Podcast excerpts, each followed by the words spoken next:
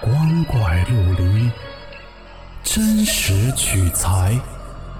老黄故事之民间怪谈正在讲述。各位听友，晚上好，我是老黄。今天的故事叫《天花板上的噱头》。来自一个珠海网友的分享。住酒店发生诡异怪事儿，数不胜数。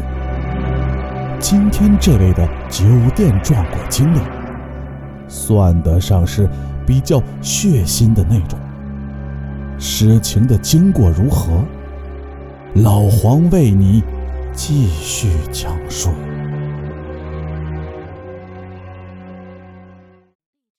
我也来说一个亲身经历吧。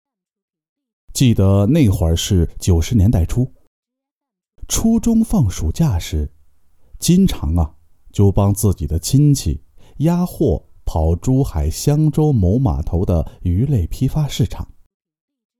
我们老家是渔港区的，亲戚呢是做冰鲜鱼贩卖的。有一次，我跟亲戚跟来一台车。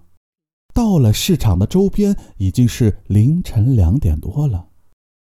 原本呢，想在车上睡一会儿，等到五点开市就可以卸货了。可是，因为车上太多的蚊子，没办法睡，于是我就留下司机在车上看着货，我就和亲戚到离市区不远的一个酒店开了一间房。整个酒店一共七层，我们的房在六层。刚躺下入睡不久，我就隐约的听到天花板上有一种像女性发狂时的哭声，特别的瘆人。酒店的天花板是那种中低端酒店常用的装修格局。墙面是纯白色的，我本能的睁开眼睛望向头顶，只见头上天花板满是鲜血，四周的墙上也全都是，整个就如同一个凶杀现场。可更吓人的是，在天花板的正中央位置，出现了一个。披头散发的人头，而且五官流着血的那种。那双流血的眼睛正惊恐地望着我，嘴巴还蠕动着，像在说什么。那头就在离我不到两米高的地方。我呆了十多秒，立马抓起衣服就跳到隔壁的床上去了。我那亲戚。也被突如其来的动静给吵醒了。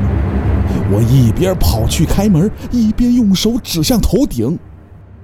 他稍微抬头看了一眼，抓起衣服也跟着我跑向了门口。我一把就把房门给关上了，还上了锁。我们跑到了酒店的一楼总台，把事情的经过给服务员都说了一通，而服务员却不慌不忙。给我们办了退房，还给我们找了双鞋，让我们先行离开。至于我们遗留在酒店里的一些私人物品，他说等天亮以后再帮我们拿出来。于是，我们又狼狈地回到了火车上。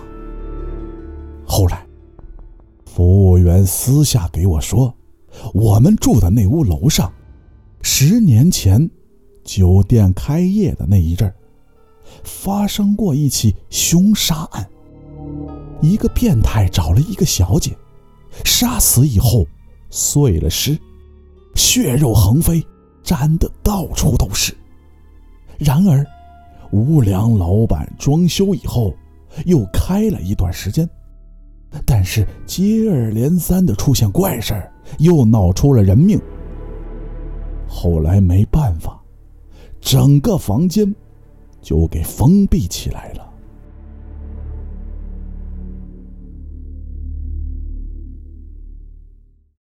好了，故事讲完了。如果您觉得好听，记得关注和收藏哦，更多的精彩等着您。